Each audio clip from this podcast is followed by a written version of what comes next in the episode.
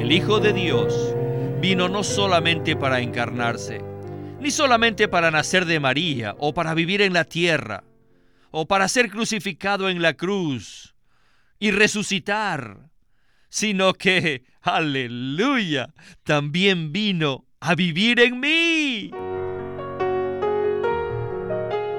Bienvenidos al estudio Vida de la Biblia. La Biblia es un libro de vida y esta vida es una persona viviente, el Cristo maravilloso y todo inclusivo. Los invitamos a que visiten nuestra página de internet radiolsm.com y allí podrán escuchar gratuitamente todos los programas radiales del Estudio Vida. En el Antiguo Testamento, la promesa de la gracia fue dada a Abraham y luego fue cumplida dos mil años más tarde, cuando el Señor Jesús vino al hombre como gracia. Hoy veremos que la gracia de Dios no se refiere principalmente a los bienes materiales que recibimos. Así que les animamos a que permanezca en el estudio vida. El mensaje de hoy se titula La gracia de Dios no debe ser anulada. Y para darnos los comentarios con respecto al mensaje está con nosotros Guido Olivares. Saludos Guido, es siempre un placer tenerte en el programa. Estoy muy feliz de estar aquí con vosotros. En este mensaje, Guido, veremos el versículo 21 del capítulo 2 de Gálatas, donde Pablo dice, no hago nula la gracia de Dios. Y en el versículo anterior, él dijo que Cristo vive en él. Cuando nos fijamos bien en estos versículos, nos parece que Cristo es esta gracia. ¿No es así? Sí, la secuencia de estos dos versículos es significativa, porque según el contexto, vemos que anular la gracia de Dios quiere decir que en nuestra experiencia no tenemos a Cristo viviendo en nosotros. Permitir que Cristo viva en nosotros es disfrutar la gracia de Dios pero no permitir que Cristo viva en nosotros es anular la gracia de Dios. En el mensaje de hoy veremos más claro este punto. Muy cierto. Esta revelación nos traerá a tener la experiencia de esta verdad, lo cual es la característica de los escritos de Pablo, que siempre nos conducen a tener más experiencias de Cristo y a tenerlas de manera más profunda. Pablo nos muestra primero la revelación objetiva de Cristo y luego nos trae a la experiencia de Cristo subjetivamente por el Espíritu. Amén. En este estudio vida veremos la gracia de Dios, tanto en Gálatas como en otros pasajes de la Biblia que Winnesley presentará. Así que con esto ya estamos listos para el mensaje de hoy. Adelante. Right after Inmediatamente después del versículo 20, en el capítulo 2 de Gálatas, Pablo nos dice No hago nula la gracia de Dios. Según el contexto de estos dos versículos, vemos que anular la gracia de Dios quiere decir que en nuestra experiencia Cristo no está viviendo en nosotros. En el versículo 20 dice, ya no vivo yo, mas vive Cristo en mí. Después dice, no hago nula la gracia de Dios. ¿No indica esto claramente que anular la gracia de Dios es que le neguemos a Cristo la oportunidad de vivir en nosotros. En otras palabras, si no permitimos que Cristo viva en nosotros, equivale a que anulamos la gracia de Dios. Mediante esto, podemos ver que la gracia de Dios es el Cristo viviente. Permitir que el Cristo viviente viva en nosotros es el disfrute de la gracia de Dios. Pero no permitir que el Dios viviente viva en nosotros es anular la gracia de Dios. Quisiera mencionarles que en la Biblia, en el Antiguo Testamento, no se menciona la palabra gracia, lo cual indica que antes de la encarnación del Hijo de Dios no había gracia. Juan 1.17 nos dice que la gracia vino por medio de Jesucristo. Cuando Él vino, la gracia vino. La gracia es Dios mismo en su Trinidad, procesado por medio de la encarnación, su vivir humano en la tierra, la crucifixión en la cruz, la sepultura y la resurrección y la ascensión. Dios mismo en su Trinidad pasó por todos estos procesos y llegó a ser todo para nosotros. Esta es la gracia. Este Dios triuno, después de pasar por todos estos pasos, no se olviden, son la encarnación, el vivir humano, la crucifixión, la resurrección y la ascensión. Ahora, como el Dios procesado está en su ascensión y Él ha llegado a ser todo para nosotros. Llega a ser nuestra redención, nuestra salvación, nuestra vida. Él llega a ser nuestra santificación y Él es todo para nosotros. Y este, que es el Dios triuno procesado, para llegar a ser el Espíritu vivificante todo inclusivo, es la gracia. En Juan 1.17 dice, pues la ley por medio de Moisés fue dada, pero la gracia y la realidad vinieron por medio de Jesucristo.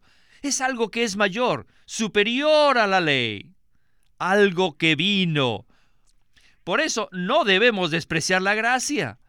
Para nosotros, un Dios objetivo no puede ser mayor que la ley. Dios debe ser subjetivo. La gracia del Nuevo Testamento es nuestro Dios procesado, el cual es todo para nosotros. Él fue procesado a fin de ser todo para nosotros hasta tal grado que Él vive en nosotros. Nada puede sobrepasar este hecho. El Hijo de Dios ahora vive en mí. Esta es la gracia. Kido, Aquí se mencionó algo muy interesante, que en el Antiguo Testamento, antes de la encarnación del Hijo de Dios, la gracia todavía no había llegado. Juan 1.17 nos dice que la gracia vino con Jesucristo. Esto indica que aparte de Cristo no existe la gracia. Según esto entonces, ¿qué es la gracia? Esta pregunta es muy valiosa.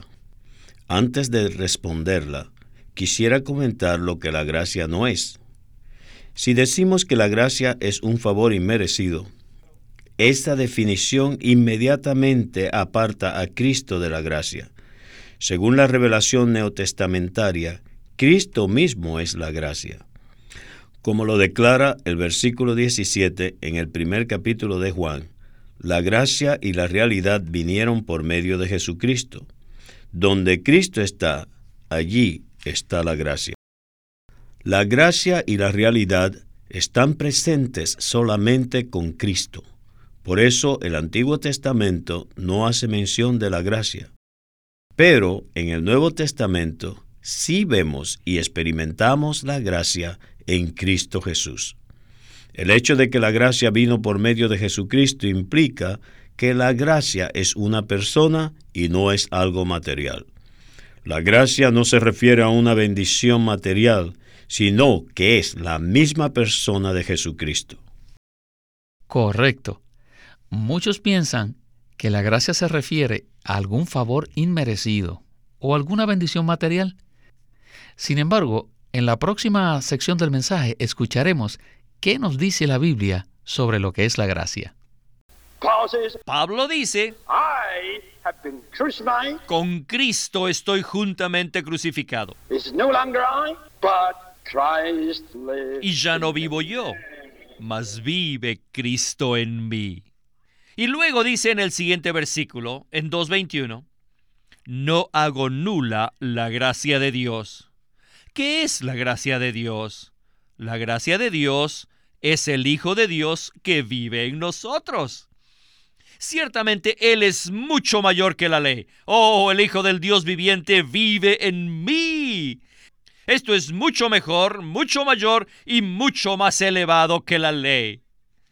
El Hijo de Dios vino no solamente para encarnarse, ni solamente para nacer de María o para vivir en la tierra, o para ser crucificado en la cruz y resucitar, sino que, aleluya, también vino a vivir en mí. El Hijo eterno de Dios, que se hizo hombre, vivió en la tierra por 33 años y medio, fue a la cruz y murió allí por mis pecados, fue sepultado, resucitó de los muertos y ascendió a los cielos. Este es el que vive en mí. ¡Qué grandioso es esto! Esta es la gracia. El concepto de Pablo es este.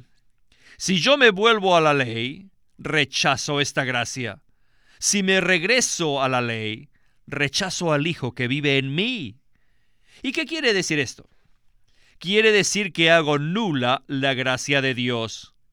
Pero Pablo dijo, no hago nula la gracia de Dios, lo cual indica que él permaneció con Cristo, disfrutándolo como todo para él. Yo estoy aquí disfrutando a Cristo como la gracia para mí. Así que, de manera que la gracia es un asunto muy importante.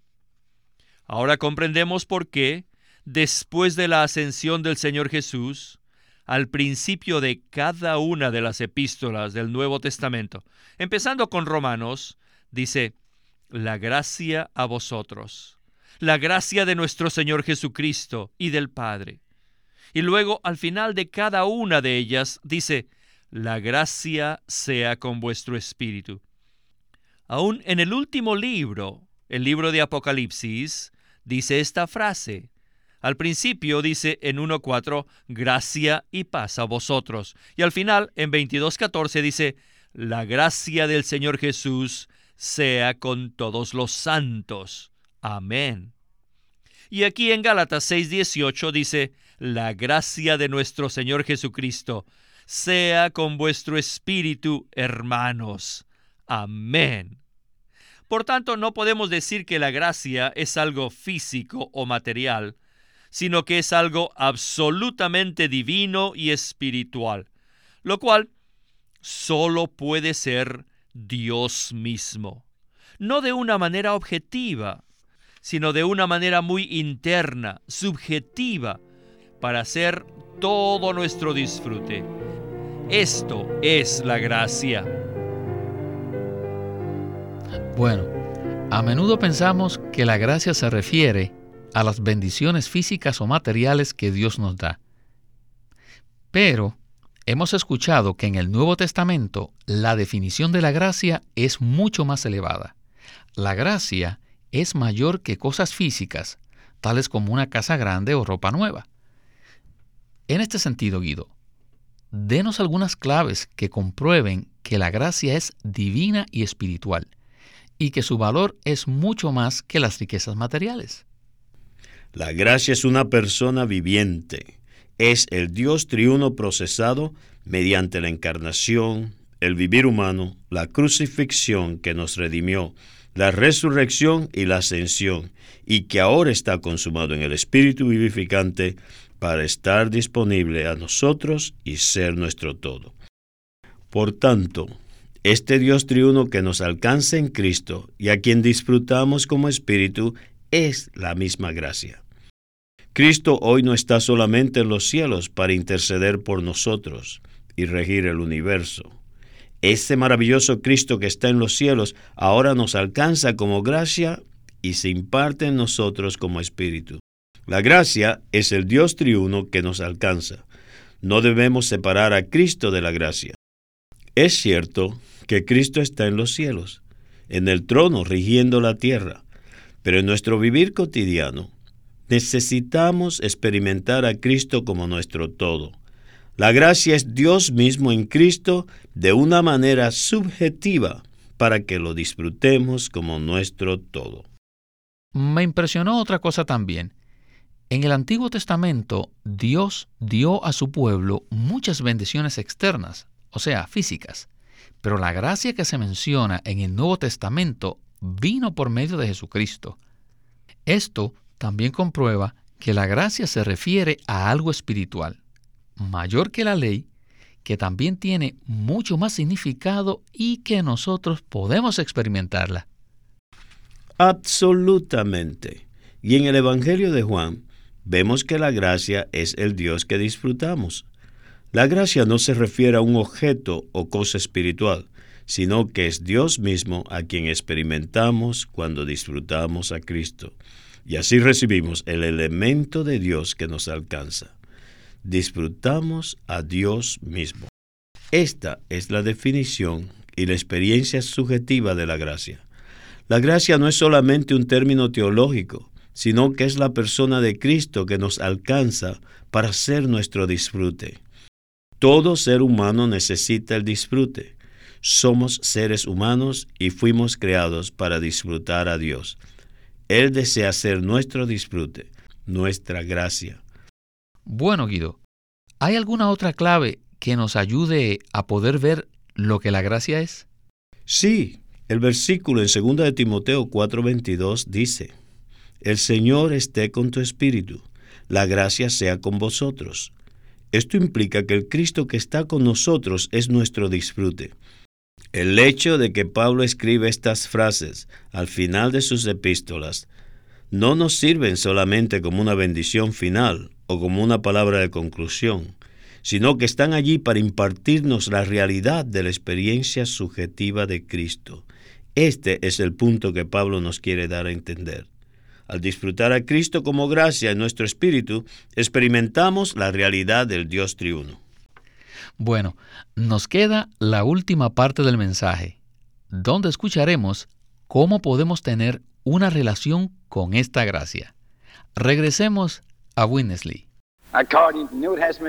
Conforme al Nuevo Testamento. Veamos lo que la gracia hace por nosotros y lo que ha sido para nosotros. Él es nuestra redención, nuestra salvación, nuestra vida, nuestro vivir, nuestra santificación, nuestra transformación y finalmente nuestra conformación. Y Él también será nuestra glorificación. Y Él será nuestra eternidad. Y esta es la porción de los santos en la luz. Esta es la gracia. Jamás podremos disfrutar esta gracia en su totalidad, en un solo día. Necesitamos toda la vida para disfrutarlo. Necesitamos toda la eternidad para disfrutar esta gracia. Y esta es la gracia que vino cuando el Señor Jesús vino. Y esta es la gracia que necesitamos día a día.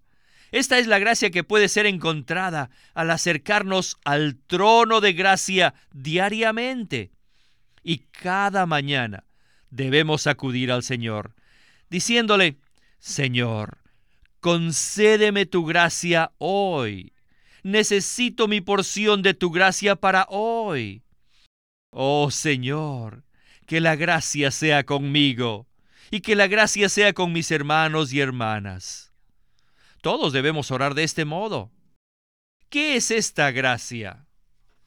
La gracia es el Dios triuno procesado para ser el Espíritu vivificante, para que lo experimentemos como nuestro disfrute. Ahora bien, ¿qué quiere decir hacer nula la gracia de Dios? Quiere decir negar o rechazar al Dios triuno procesado. Es decir, que nos regresamos a la ley, nos volvemos a la ley. ¿Y qué indica esto? Esto quiere decir que hacemos nula la gracia de Dios. ¿Y a qué se refiere esto? Quiere decir que negamos, que rechazamos a este Dios triuno procesado. También implica que no lo disfrutamos, que no lo experimentamos. Este es un asunto muy serio. La economía de Dios consiste en que el pueblo escogido de Dios lo disfrute a Él, como el Dios encarnado, como el Dios que tuvo un vivir humano en la tierra por 33 años y medio. el Dios que fue crucificado y que resucitó como el Espíritu, el Espíritu vivificante, que es el Cristo todo inclusivo. En su economía, Dios desea que cada uno de su pueblo escogido disfrute a este Dios, que sea uno con Él, para que Él sea uno con ellos. De esta forma, todos estos amados hermanos serían uno en la vida divina para expresar a Dios corporativamente. Entonces, ¿cómo podríamos volvernos a la ley? ¿Cómo podríamos alejarnos de este Dios triuno que ha sido procesado para hacer nuestra gracia? ¿Cómo podríamos retirarnos de él? ¡Qué tontería! ¡Qué insensato sería esto! Con razón que Pablo se dirigió en Gálatas 3, 1 y 3 a los Gálatas diciéndoles, Oh Gálatas insensatos. Y después les dijo, ¿tan necios sois? En su insensatez estaban anulando la gracia de Dios. En esta última sección, Guido, me gustaría que consideráramos algo. En Gálatas 2.21 vemos que es posible que hagamos nula la gracia de Dios. ¿Cómo es esto posible? Hacer nula la gracia es negarle a Cristo la oportunidad de vivir en nosotros. Es triste ver a los creyentes anular esta gracia. Según el contexto en el versículo 20, Pablo dice que con Cristo está juntamente crucificado y que ya no vive Él, sino Cristo es el que vive en Él. Cristo está en nosotros, pero si no permitimos que viva, entonces anulamos la gracia de Dios. En palabras simples, ¿quién es el que vive? ¿Vive Cristo o nosotros? Si nosotros vivimos, el yo que fue crucificado con Cristo es el que vive, lo cual resultará en muerte, depresión, un mal estado, tinieblas, etc. Pero, si permitimos que Cristo vive en nosotros, tendremos el suministro y el disfrute o sea, el gozo de ese Cristo. En otras palabras, según nuestra experiencia, sabemos si anulamos la gracia de Dios al hacernos esta pregunta. En este momento, ¿quién es el que vive? ¿Vivo yo o Cristo?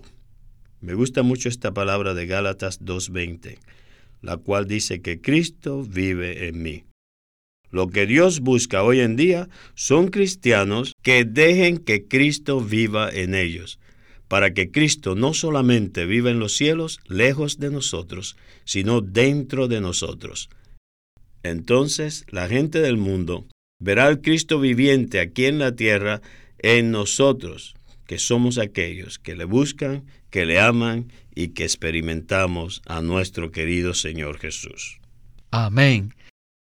Esta visión de la gracia que el ministerio del hermano Lee nos ha dado es impresionante. Y a propósito, esto me recuerda de un libro escrito por Watchman Nee. En 1949, poco tiempo antes de ser encarcelado, él dio una serie de mensajes a sus colaboradores y uno de los temas fue cómo estudiar la Biblia y la persona que debemos ser para captar la revelación en la palabra de Dios. Muchos cristianos desean saber cómo estudiar la Biblia y cómo ver las verdades en ella.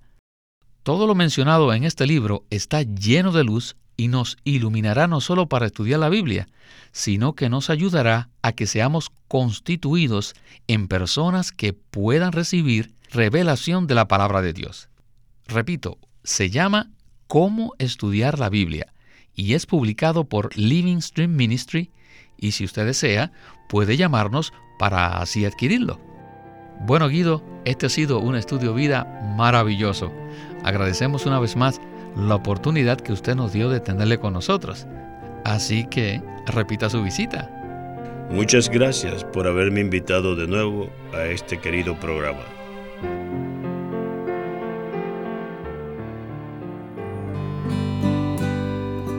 Queremos presentarles el libro Cómo estudiar la Biblia por Watchman Nee. Él presentó una perspectiva equilibrada en cuanto a cómo estudiar la Biblia, que además de proporcionar delineamientos prácticos para descubrir las riquezas contenidas en la palabra de Dios, dedica su atención a enseñar que quienes estudian la Biblia deben ser personas rectas delante del Señor, pues solo entonces podrán recibir luz y revelación de las Santas Escrituras. La Biblia es la palabra inspirada de Dios y todos los hijos de Dios deben dedicar tiempo a estudiarla. La Biblia nos muestra lo que Dios hizo por nosotros en el pasado y lo que dijo, como también nos muestra las diversas maneras en que Dios ha guiado a los hombres. Para familiarizarnos con las riquezas y la inmensidad de la provisión de Dios, tenemos que estudiar la Biblia. Watchman Nee en este libro, Cómo estudiar la Biblia, presenta estos aspectos increíblemente preciosos de cómo podemos nosotros entrar en las riquezas divinas. Así que el propósito de la publicación de estos mensajes es suministrar a los lectores lo que se requiere para estudiar la Biblia y darles algunas herramientas importantes para el estudio de la misma. Esperamos que este libro, Cómo estudiar la Biblia, le brinde mucha ayuda a todos los que deseen conocer las escrituras. Acuérdese, el título de este libro es Cómo estudiar la Biblia, escrito por Watchman Nee. Watchman Nee llegó a ser cristiano en la China continental en 1920, a los 17 años de edad, y ese mismo año comenzó a producir sus primeros escritos. En casi 30 años de ministerio se demostró claramente que él era un don especial que el Señor dio a su cuerpo con el fin de adelantar su obra en esta era. El estudio Vida de la Biblia es una producción de Living Stream Ministry que presenta el ministerio de Watchman Nee y Windesley. Windesley sirvió fielmente al Señor durante más de 70 años y culminó su labor con este exhaustivo comentario de todas las escrituras llamado El Estudio Vida de la Biblia. Queremos animarlos que visiten nuestra página de internet libroslsm.com.